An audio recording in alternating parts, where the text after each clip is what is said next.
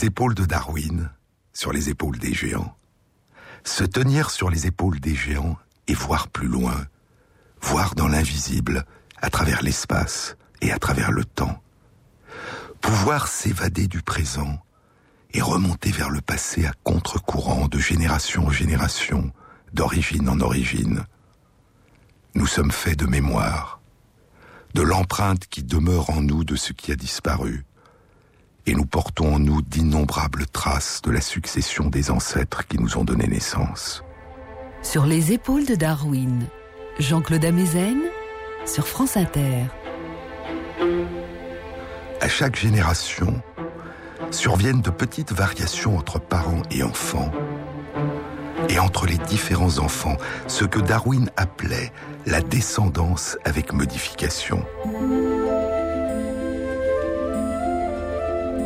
C'était là pour Darwin le moteur essentiel de l'évolution du vivant, de ses perpétuelles métamorphoses.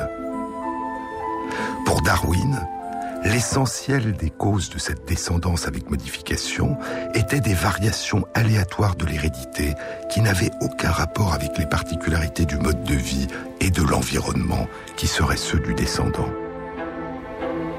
Mais il pensait aussi comme Lamarck que l'environnement et le mode de vie des parents et des ancêtres pourraient jouer un rôle additionnel, complémentaire dans l'hérédité. Il pensait qu'il y avait, pour une petite partie, ce qu'on appelle hérédité des caractères acquis.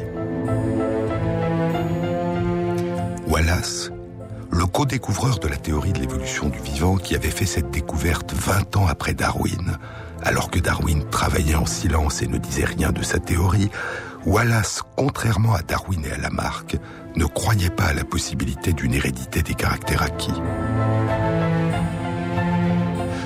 Pour Wallace, l'environnement extérieur opère uniquement comme un filtre, triant parmi les descendants ceux qui sont par hasard capables dans cet environnement donné de survivre et de se reproduire.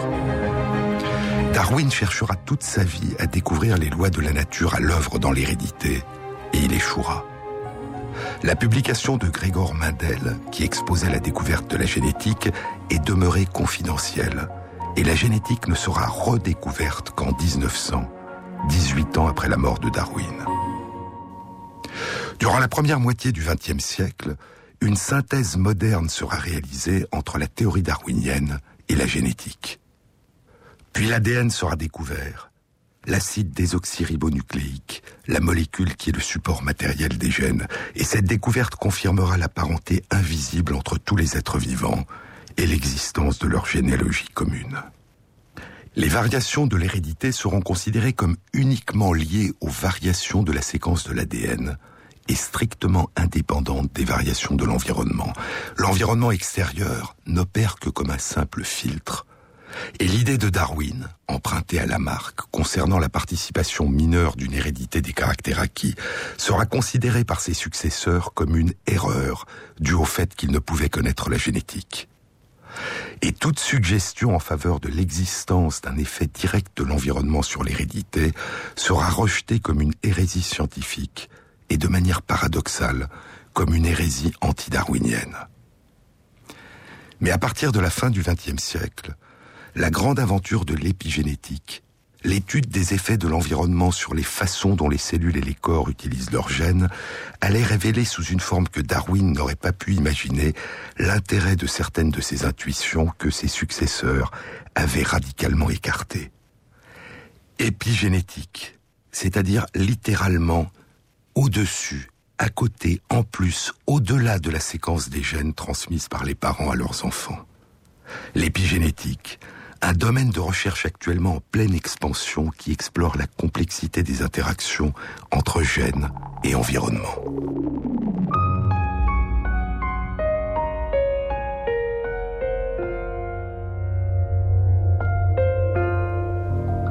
S'il existe à l'évidence une relation étroite entre la séquence des gènes et de nombreuses caractéristiques essentielles des êtres vivants, la nature de cette relation est dans la plupart des cas loin d'être aussi simple, aussi unidirectionnelle et aussi rigide qu'on a l'habitude de l'imaginer.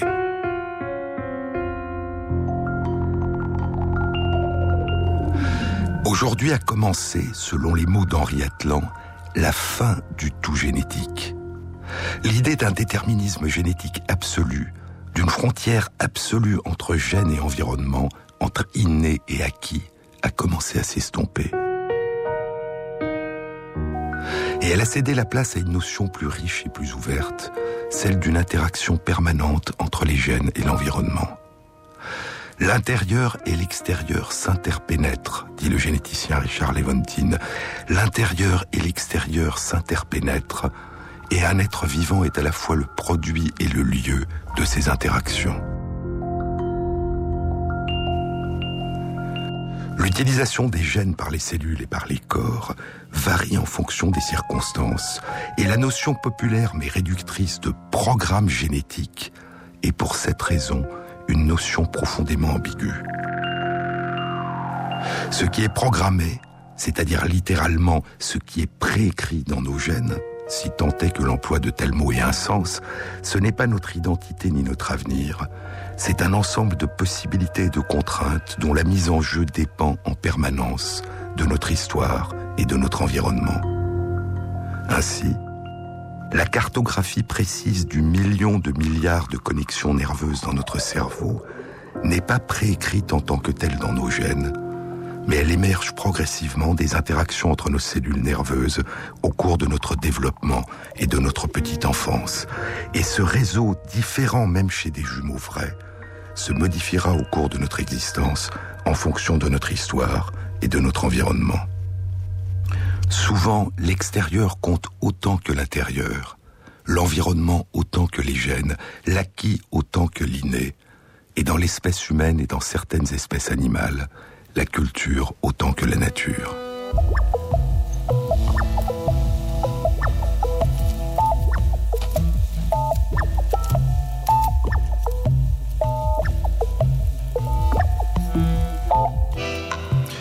L'environnement influe sur la manière dont sont utilisés les gènes et dans différentes espèces vivantes. Différentes composantes de l'environnement se réimpriment à chaque génération, influençant la façon dont les corps se construisent. Chez certaines tortues et chez les crocodiles, le sexe n'est pas déterminé par des gènes de masculinité ou de féminité, mais par l'un des éléments de l'environnement de l'œuf, la température extérieure, qui influencera la façon dont certains gènes seront utilisés par certaines cellules du corps en train de se développer.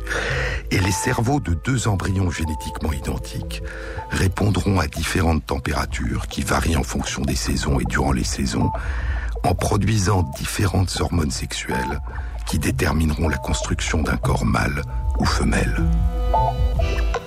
Dans d'autres espèces, je vous en ai déjà parlé, c'est la nature de l'environnement social, les modalités d'interaction avec d'autres membres de la même espèce qui influeront sur les modalités de construction du corps.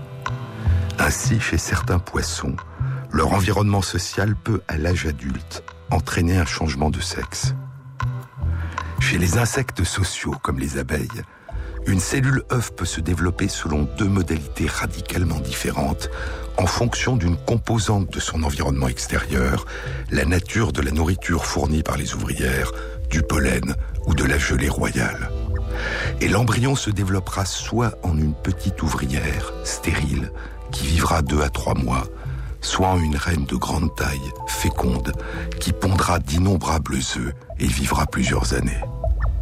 Et il y a ainsi pour les abeilles au moins deux façons radicalement différentes d'utiliser les mêmes gènes qui aboutissent à la construction de corps aux potentialités radicalement différentes. L'environnement influe sur le mode de vie et le mode de vie influe sur la manière dont les cellules et le corps utilisent leurs gènes.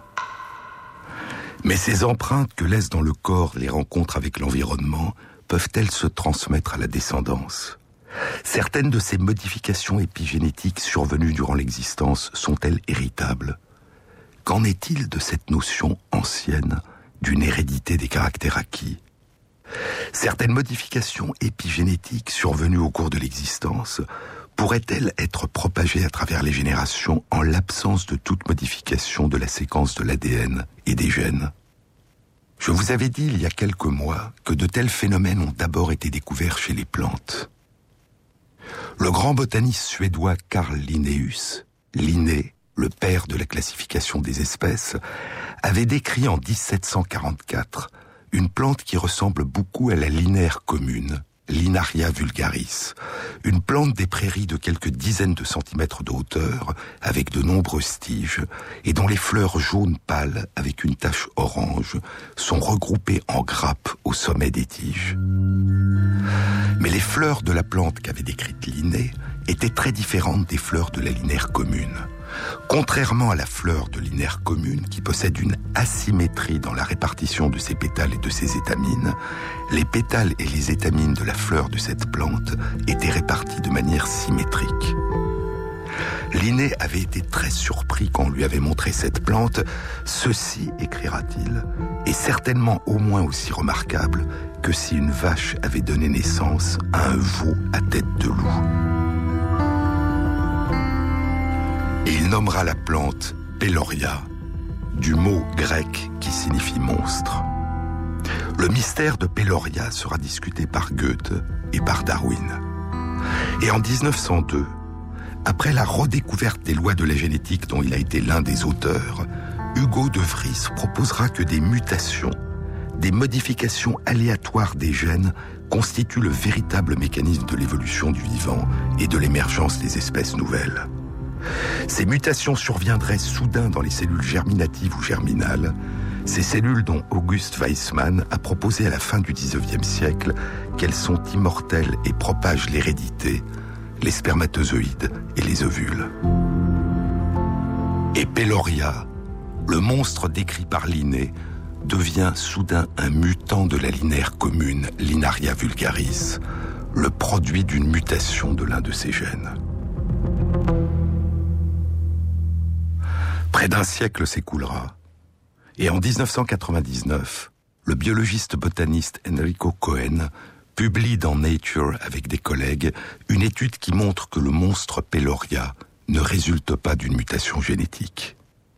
C'est une linaire commune, Linaria vulgaris, dont les gènes sont semblables à ceux des autres linaires communes, mais chez laquelle a eu lieu une transmission héréditaire d'un caractère acquis, une modification épigénétique qui est transmise à la descendance de génération en génération. Ce qui distingue Peloria, c'est que la plante ne peut pas utiliser l'un des gènes de la linaire commune qu'elle possède, un gène qui a été nommé LIC. Habituellement, la linaire commune fabrique à partir de ce gène une molécule, une protéine, qui est impliquée dans la construction de la structure asymétrique des fleurs. Chez Peloria, une enzyme ajoute des groupements chimiques à une portion de l'ADN, empêchant les cellules de la fleur d'utiliser le gène LIC. Cette marque sur l'ADN est transmise à travers les générations et elle peut être particulièrement stable puisqu'elle a été observée chez Peloria pendant au moins 270 ans. Mais cette marque est moins stable qu'une mutation génétique. Elle est réversible et certains changements de l'environnement peuvent activer des enzymes qui enlèvent cette marque sur une partie de l'ADN. Et quand cela se produit, les fleurs de Peloria reprennent la forme habituelle des fleurs de la linaire commune. Ce qui distingue Peloria, ce n'est pas une mutation héréditaire de l'un de ces gènes, c'est la transmission héréditaire d'une façon particulière d'utiliser, ou plutôt dans ce cas de ne pas utiliser l'un de ces gènes. Mais qu'en est-il chez les animaux? Et parmi les animaux, qu'en est-il chez nos plus proches cousins, les mammifères?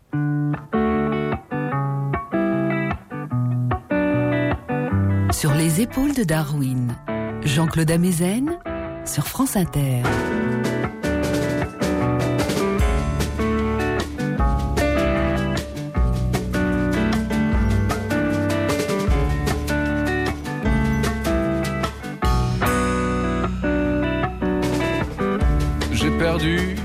Le colosse.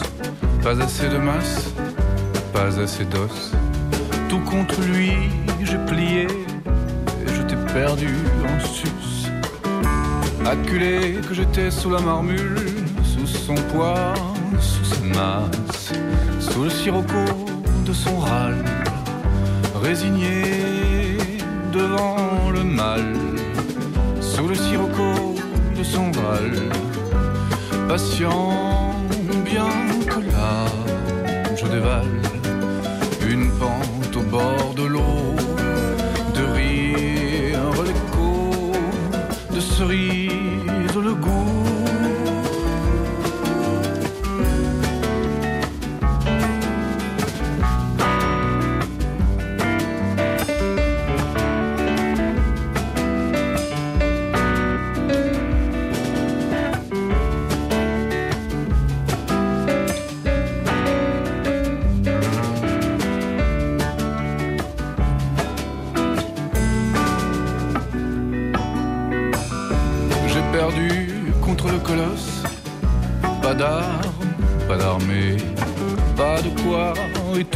démence, pas de goutte ni de danse. Suppliant que j'étais sur les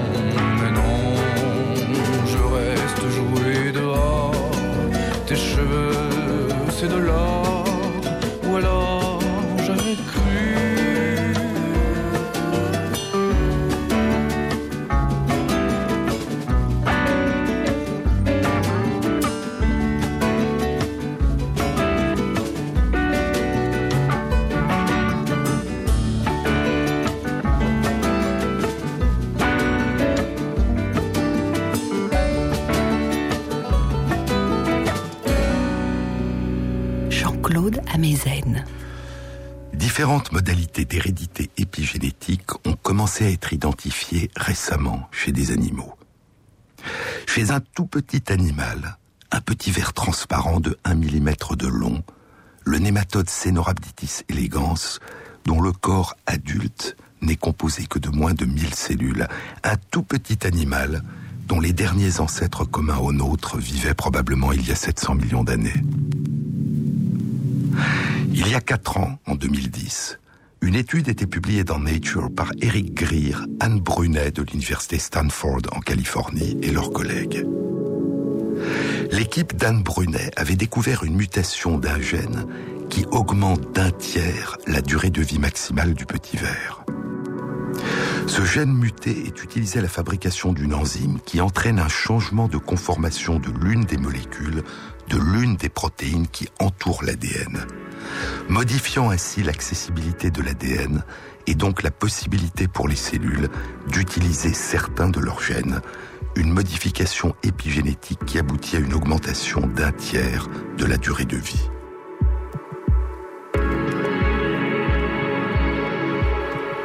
La question que les chercheurs se sont posée est la suivante. Si on supprime cette mutation, si on remplace le gène muté par l'exemplaire habituel du gène, est-ce que cette modification de l'accessibilité de l'ADN et cette augmentation de la durée de vie vont quand même être transmises à la descendance? L'étude indique que c'est le cas. Cette modification est transmise aux descendants ainsi que l'allongement d'un tiers de la durée de vie. Et ces descendants la transmettent à leur tour à leurs propres descendants, qui la transmettent à leur tour à leurs propres descendants. Ainsi, cette modification épigénétique, cette modification dans la façon d'utiliser certains gènes et l'augmentation de durée de vie qui en résulte se transmettent au long de trois générations jusqu'aux arrière-petits-enfants.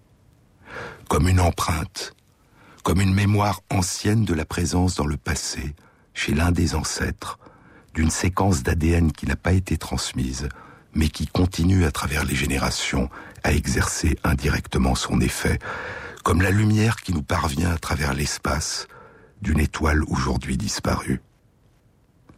Mais au long des générations, cette lumière, cette empreinte va disparaître. Les enfants des arrière-petits-enfants une durée de vie qui est redevenue habituelle. Après trois générations successives, le voyage à travers les générations s'est interrompu. L'empreinte de l'expérience vécue par les ancêtres se dilue chez les descendants à mesure que se succèdent les générations.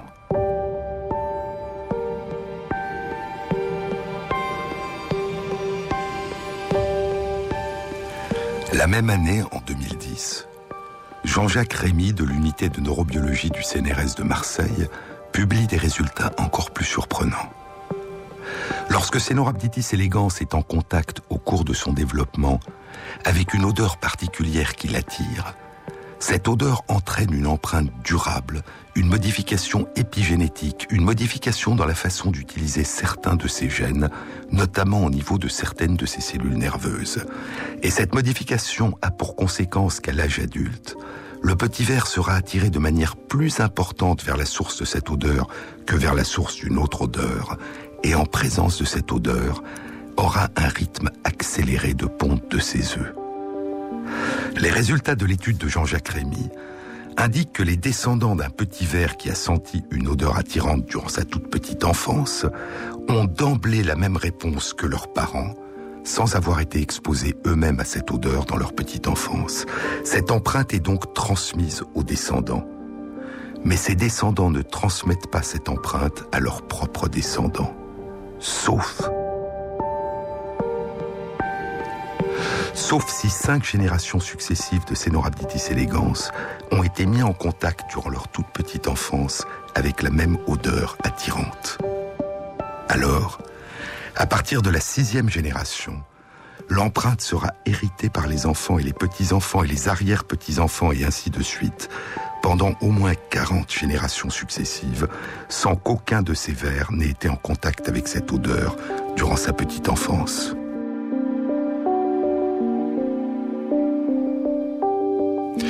Le mécanisme de cette étonnante propagation à travers les générations de cette expérience vécue par un lointain ancêtre sont encore mystérieux. Mais qu'en est-il chez nos proches cousins, les mammifères? Qu'en est-il chez les souris? Deux études publiées en 2010, l'une dans Nature et l'autre dans Cell, indiquaient que chez les souris et les rats, le régime alimentaire d'un père pouvait exercer une influence sur la façon dont ses descendants allaient utiliser un certain nombre de leurs chaînes dans des organes qui participent au stockage et à la consommation d'énergie, les cellules du pancréas qui produisent l'insuline ou les cellules du foie. Ainsi, l'une des études indiquait qu'un régime très riche en graisse du futur père, qui se traduisait par une obésité et une forme de diabète, conduisait à une obésité et une forme de diabète chez un grand nombre de souriceaux femelles auxquels il avait donné naissance. Et l'autre étude indiquait qu'un régime pauvre en protéines du futur père conduisait à des modifications de fonctionnement du foie et à des modifications de production du cholestérol chez les souriceaux mâles et femelles auxquels il avait donné naissance. Une forme d'empreinte paternelle liée au mode de vie du père. Mais ces études n'exploraient pas si ces effets pouvaient se propager au-delà de la première génération de descendants, ni comment ces caractéristiques étaient transmises par le père. Était-ce par l'intermédiaire de ces spermatozoïdes? Bien que sa présence avec la mère se limitait dans l'une des études à un jour, il n'était pas impossible que cette transmission soit liée à une influence exercée par le père sur la mère et non directement transmise du père à ses petits. Deux études, l'une publiée durant l'automne 2013 dans le FACEP Journal par des équipes de chercheurs d'Australie et de Nouvelle-Zélande, et l'autre publiée en février 2014 dans les comptes rendus de l'Académie des sciences des États-Unis par des chercheurs de Chine, rapportaient des résultats similaires. Ces deux études signalaient la présence de modifications détectables de certaines molécules dans les spermatozoïdes des pères, mais elles n'exploraient pas si ces modifications étaient la cause de la transmission observée. Une étude publiée dans Nature Neuroscience il y a cinq mois, en avril 2014, abordait cette question. Elle avait été réalisée chez des souris par Isabelle Mansuy de l'Université de Zurich et ses collègues. Elle indiquait que des stress vécus dans la petite enfance pourraient laisser une empreinte dans la descendance pendant au moins deux générations. L'étude avait été réalisée de la manière suivante. Des souris mères avaient été séparées de leurs petits chaque jour à des heures arbitraires. Les mères ne pouvaient donc prévoir de rassurer leurs petits avant la séparation, et les petits comme les mères étaient stressés par ces périodes imprévisibles de séparation. Devenus adultes, les petits souriceaux mâles qui avaient été élevés dans ces conditions étaient moins précautionneux et prenaient plus de risques que ceux qui n'avaient pas été élevés dans ces conditions. Et les descendants mâles auxquels ils donnaient naissance avaient le même comportement, et il en était de même pour leurs descendants mâles, c'est-à-dire pour les petits-enfants de la première génération de souriceaux dont les mères avaient été stressées.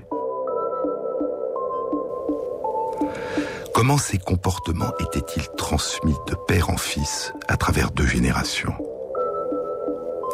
Les chercheurs ont découvert que les souriceaux qui avaient été souvent séparés de leur mère avaient des particularités biologiques qui semblaient constituer une empreinte de leur expérience, des modifications dans la production de certaines molécules dans l'hippocampe, cette petite région du cerveau qui joue un rôle important dans l'inscription des expériences vécues dans la mémoire et dans la mobilisation de la mémoire, et aussi des modifications dans leur modalité de consommation et de stockage du sucre.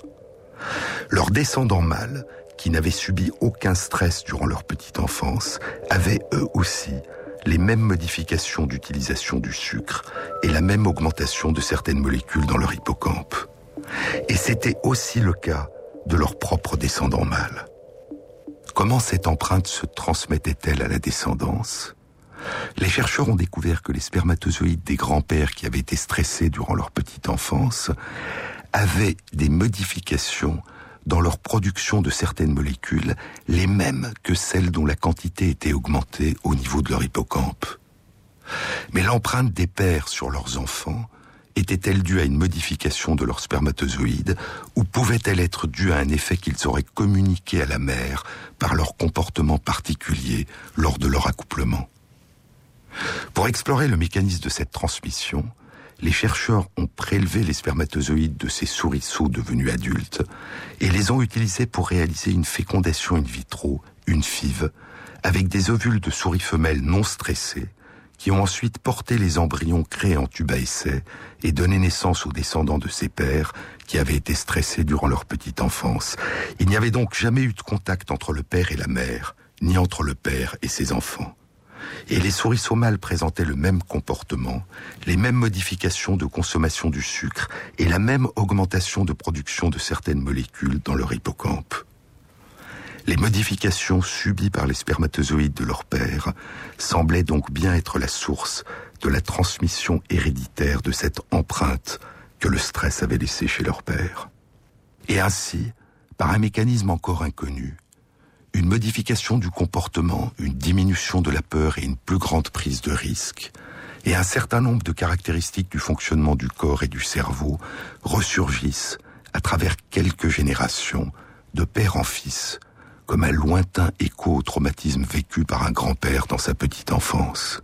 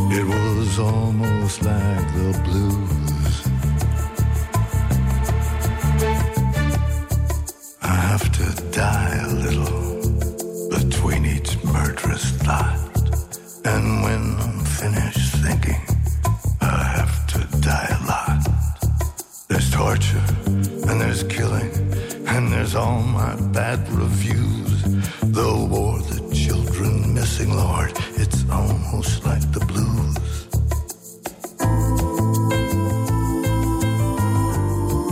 It's almost like the blues. So I let my heart get frozen to keep away the rot. My father says I'm chosen. My mother says I'm not. I listen to their story of the gypsy gypsies and the Jews. It was good. It wasn't boring. It was almost like the blues.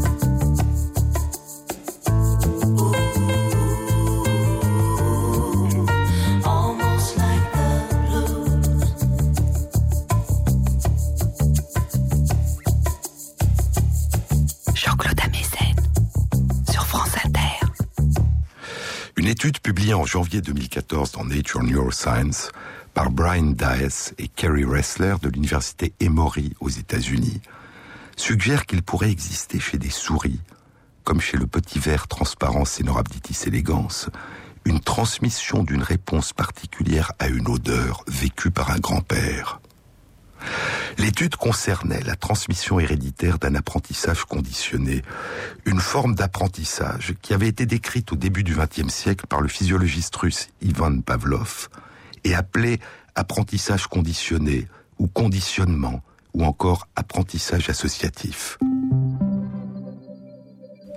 Pavlov avait montré que des chiens apprenaient à réagir en salivant au bruit d'une sonnerie, à condition que la sonnerie ait été auparavant associée de façon répétée à l'apport de nourriture. Si un stimulus non dangereux, une sonnerie ou un flash de lumière ou une odeur particulière est présenté à des souris en association avec un événement désagréable, au bout de quelques présentations simultanées, la sonnerie ou la lumière ou l'odeur particulière, à elle seule, provoquera la peur ou le retrait. Et l'apprentissage de cette association s'accompagne chez la souris d'une reconfiguration de certains réseaux de cellules nerveuses dans son cerveau. L'association s'est inscrite dans la mémoire. Brian Dias et Kerry Ressler ont exposé cinq fois par jour, durant trois jours, des souris mâles à un événement désagréable qui était associé à une odeur sucrée, l'odeur de l'acétophénone, qui ressemble à une odeur d'amande. Au bout de ces trois jours, les souris avaient une réaction d'immobilisation en présence de cette odeur. Dix jours plus tard, les chercheurs ont mis ces souris mâles en présence de souris femelles et une grande proportion des enfants nés de ces unions, environ la moitié, montraient à leur tour une réaction d'immobilisation en présence de cette même odeur. Ce n'était pas le cas pour d'autres odeurs, et cette odeur n'avait pas d'effet chez des enfants de souris qui n'avaient pas vécu cet apprentissage particulier. Cette transmission était aussi observée lorsque la fécondation se faisait in vitro par une five dans un tube à essai. C'était donc les spermatozoïdes du père qui semblaient avoir été modifiés par l'apprentissage qu'il avait vécu. Et cette modification semblait transmettre la réaction d'immobilisation à une odeur, l'odeur d'acétophénone. Et les petits transmettent à leur tour cette réaction à une proportion importante de leurs propres petits. Et ainsi, les petits-enfants, en respirant l'odeur d'amande douce, vivent une sensation de déjà-vu, ou plutôt de déjà senti, qui renvoie à ce qu'a vécu, a senti leur grand-père. Comment se fait cette transmission? On ne le sait pas. Mais des affirmations extraordinaires requièrent des preuves extraordinaires. Et cette étude demande encore à être confirmée. Il reste à comprendre par quel mécanisme ces différentes empreintes dont je vous ai parlé pourraient être transmises. Si les mécanismes font partie de ceux qui sont connus aujourd'hui, l'exploration devrait avancer très vite. En revanche, s'il s'agit de mécanismes encore inconnus ou peu connus, personne ne peut prédire quand ces mystères seront déchiffrés. Il y a des circonstances où c'est la collectivité elle-même qui réinscrit à chaque génération, chez les descendants, l'empreinte qu'elle a elle-même reçue de ses ancêtres. Mais il y a une forme entièrement différente d'hérédité épigénétique, dans laquelle la propagation héréditaire ne résulte pas d'une transmission de parents à descendants d'un constituant biologique par les spermatozoïdes ou par les ovules. La manière dont on aborde une question détermine souvent le champ des réponses possibles. Il existe des lignées de souris et de rats créées en laboratoire dont tous les individus sont génétiquement identiques. Ces différentes lignées se distinguent souvent par des différences dans la façon de se comporter ou de réagir à leur environnement. Par exemple, à l'âge adulte, un degré d'anxiété plus ou moins important, une façon différente de ressentir son environnement et d'y répondre, et une capacité différente de mémorisation, une façon différente d'enregistrer la nouveauté et de mobiliser cette empreinte. Parce que l'idée était que ces différences héréditaires ne pouvaient être dues qu'aux différences génétiques entre ces lignées, les recherches visaient à identifier les gènes particuliers ou les séquences d'ADN particulières qui déterminaient chez ces animaux leur caractère plus calme ou plus anxieux, ou telle ou telle capacité de mémorisation, ou telle ou telle modalité de construction du cerveau. En 1999, une équipe de chercheurs animée par Michael Miney à l'université McGill à Montréal a commencé à aborder la question d'une façon radicalement différente. Ils se sont focalisés sur l'étude de deux lignées, l'une calme, l'autre plus anxieuse, avec des capacités de mémorisation différentes. Dans ces lignées, ces différences de comportement sont associées à un niveau biologique, à des différences dans certaines régions du cerveau, dans la quantité de récepteurs pour certaines hormones, les hormones dites de stress, les hormones glucocorticoïdes. Les chercheurs se sont demandé ce qui se produirait s'ils confiaient un nouveau-né de la lignée génétique à comportement calme à une mère adoptive de la lignée génétique à comportement anxieux ou l'inverse. Et la réponse a été la suivante. Le nouveau-né manifeste à l'âge adulte un comportement et dans son cerveau des degrés d'expression de récepteurs hormonaux identiques à ceux de sa mère d'adoption et non pas de ses parents génétiques. Mais, plus étonnant encore, si le nouveau-né confié à une mère adoptive était une femelle, une fois devenue adulte, elle allait donner elle-même naissance à des descendants qui, à l'âge adulte, auraient les comportements et les caractéristiques du cerveau de leur grand-mère d'adoption et pas ceux de leurs grands-parents génétiques. Quel pouvait être le mécanisme de cette hérédité des caractères acquis? Nou gale,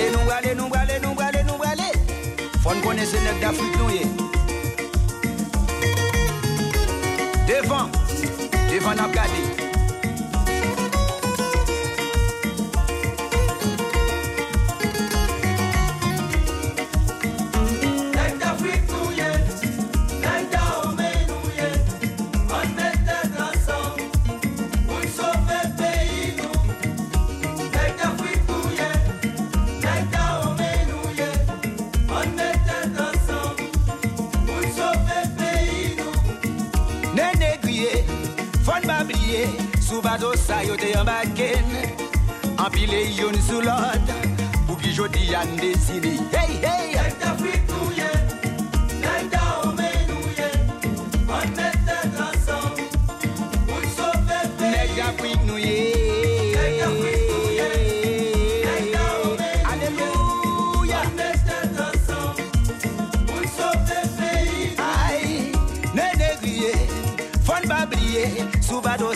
Yon baken Anpile yon sou lot Pou ki jodi yan desini Hey, an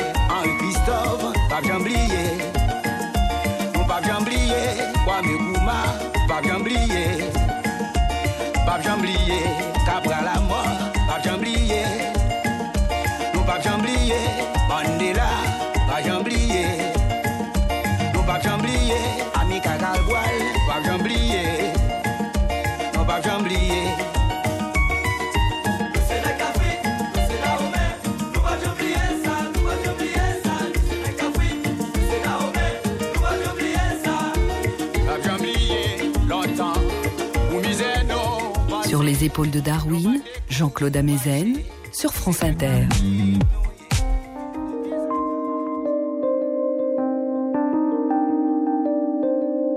Dans les lignées d'animaux à comportement anxieux, la manière dont la mère interagit avec un nouveau-né pendant les quelques jours qui suivent sa naissance aura des conséquences sur la manière dont le nouveau-né va utiliser ses gènes. Dans les cellules de certaines régions de son cerveau, un ou plusieurs gènes, et notamment un gène qui permet la fabrication d'un récepteur pour les hormones glucocorticoïdes, sera rendu inaccessible. Si par des moyens artificiels on empêche les cellules du cerveau du nouveau-né de rendre ce gène inaccessible, cette empreinte de sa mère d'adoption ne s'inscrira pas en lui. Et le nouveau-né n'aura pas, à l'âge adulte, ces caractéristiques du comportement et cette particularité du cerveau de sa mère d'adoption. En revanche, dans les lignées de souris à comportement calme, la manière dont une mère interagit avec un nouveau-né pendant les quelques jours qui suivent sa naissance aura pour effet un maintien de l'accessibilité dans certaines régions du cerveau du gène qui permet la fabrication d'un récepteur pour les hormones glucocorticoïdes et le nouveau-né adoptera à l'âge adulte le comportement caractéristique de sa mère d'adoption. Ainsi, indépendamment des différences génétiques réelles qui existent entre ces deux lignées de souris, les caractéristiques particulières de comportement qui distinguent de manière si nette les souris appartenant à ces deux lignées différentes et qui se transmettent de génération en génération ne dépendent pas de leurs différences génétiques, mais simplement de certaines caractéristiques du comportement de la mère au cours des jours qui suivent la naissance de son petit. Et si cette notion d'hérédité des caractères acquis peut entrer en résonance avec les idées anciennes de Lamarck et de Darwin, ce dont il s'agit ici beaucoup plus simplement, c'est d'une réinitialisation chez le nouveau-né, à chaque génération, par un individu adulte, dans le cas présent, sa mère, qu'elle soit biologique ou d'adoption, d'une manière particulière de se construire. Dans certaines lignées de souris, les effets épigénétiques exercés par l'environnement maternel débutent avant même la naissance. Des travaux publiés en 2003 rapportent que dans certaines lignées de souris, des nouveau-nés manifesteront à l'âge adulte certains comportements de leur mère d'adoption et non pas ceux de leur mère génétique, à condition non seulement qu'ils aient été élevés durant les jours qui suivent leur naissance par leur mère d'adoption, mais qu'ils aient aussi auparavant été implantés sous forme d'embryons dans l'utérus de ces mères d'adoption, qui sont dans ce cas à la fois ce qu'on appelle des mères porteuses et des mères d'adoption. Ainsi, l'idée répandue qu'une mère porteuse serait un simple véhicule pour l'embryon et n'exercerait aucune influence sur son développement, l'idée que seuls compteraient les gènes dont a hérité l'embryon et l'environnement qui serait le sien après la naissance correspond, au moins chez certaines souris, à une illusion. Dans des conditions expérimentales où l'environnement est maintenu constant, les conséquences de la différence de la séquence de l'ADN et des gènes peuvent devenir manifestes chez les descendants. Mais les expériences consistant à faire varier l'environnement révèlent à ADN identique les conséquences possibles que ces modifications de l'environnement produisent chez les descendants. La démarche réductionniste est essentielle pour essayer de mettre en évidence certaines relations de causalité. Mais elle peut être extrêmement trompeuse si elle conduit à considérer que les relations de causalité révélées dans certaines conditions particulières résument à elles seules l'ensemble des relations de causalité qui peuvent être mises en jeu chez des individus complexes et singuliers, plongés dans des environnements changeants. Ces études passionnantes ont été réalisées chez des souris, mais elles sont encore préliminaires et d'interprétation difficile. Et toute tentative de les transposer de manière hâtive aux êtres humains ne pose pas seulement des problèmes scientifiques majeurs, mais aussi des problèmes éthiques.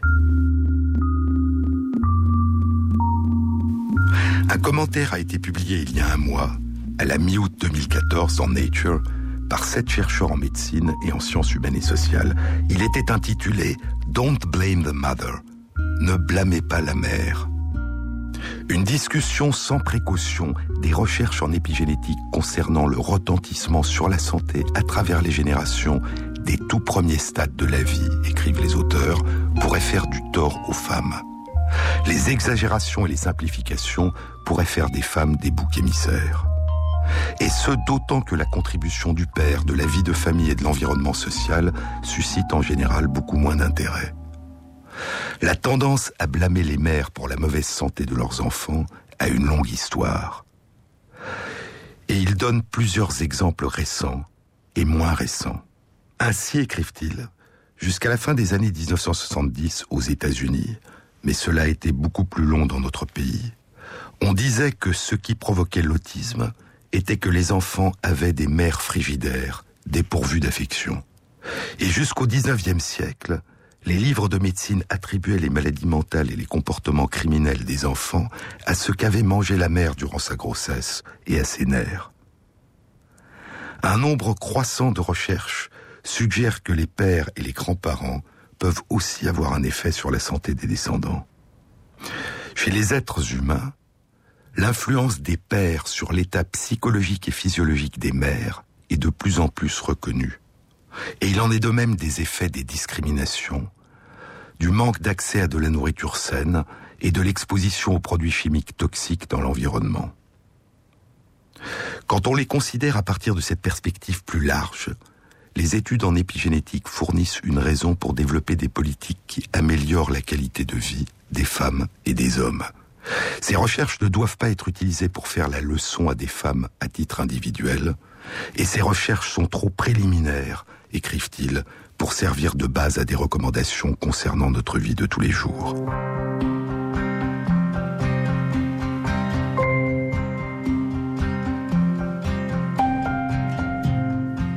Il y a au moins six problèmes à prendre en compte, poursuivent-ils.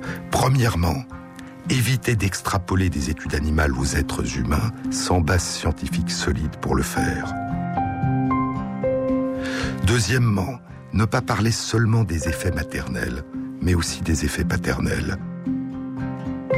Troisièmement, communiquer la complexité. Expliquer que les facteurs impliqués, génétiques, liés au mode de vie, socio-économiques, environnementaux, sont souvent intriqués et mal connus. Quatrièmement, reconnaître et prendre en compte le rôle de la société. Cela implique la nécessité de choisir de promouvoir des changements sociétaux, de modifier des facteurs socio-économiques, de faire cesser des discriminations, plutôt que de promouvoir des solutions individuelles. Garder en mémoire le souvenir des excès et des dérives passées du blâmer la mère peut avoir pour effet d'atténuer la fascination pour les recherches en épigénétique, concluent les auteurs. Mais cela permettra à ce domaine important de recherche de se développer et d'améliorer la santé humaine sans enfreindre ou limiter la liberté des femmes.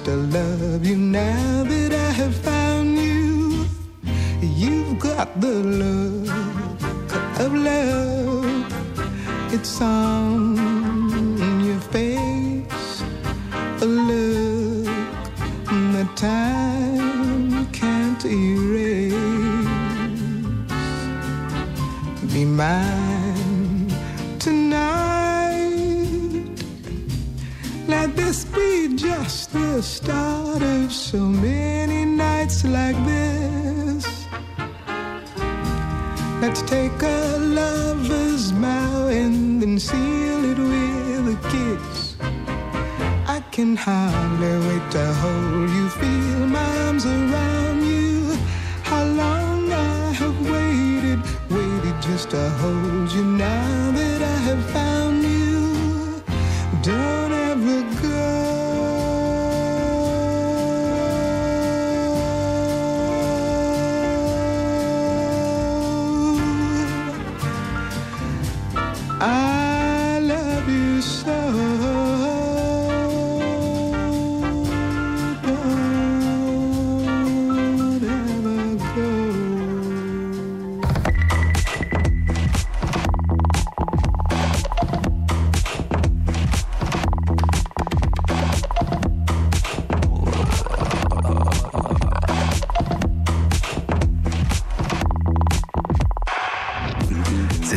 été réalisée par Christophe Imbert, avec à la prise de son Ronan Mahé, au mixage Alice Berger et Jean-Baptiste Audibert pour la programmation des chansons. Et merci à Christophe Magère qui met en ligne sur la page de l'émission Sur les épaules de Darwin, sur le site franceinter.fr, les références aux articles scientifiques et aux livres dont je vous ai parlé. Bon week-end à tous. À samedi prochain.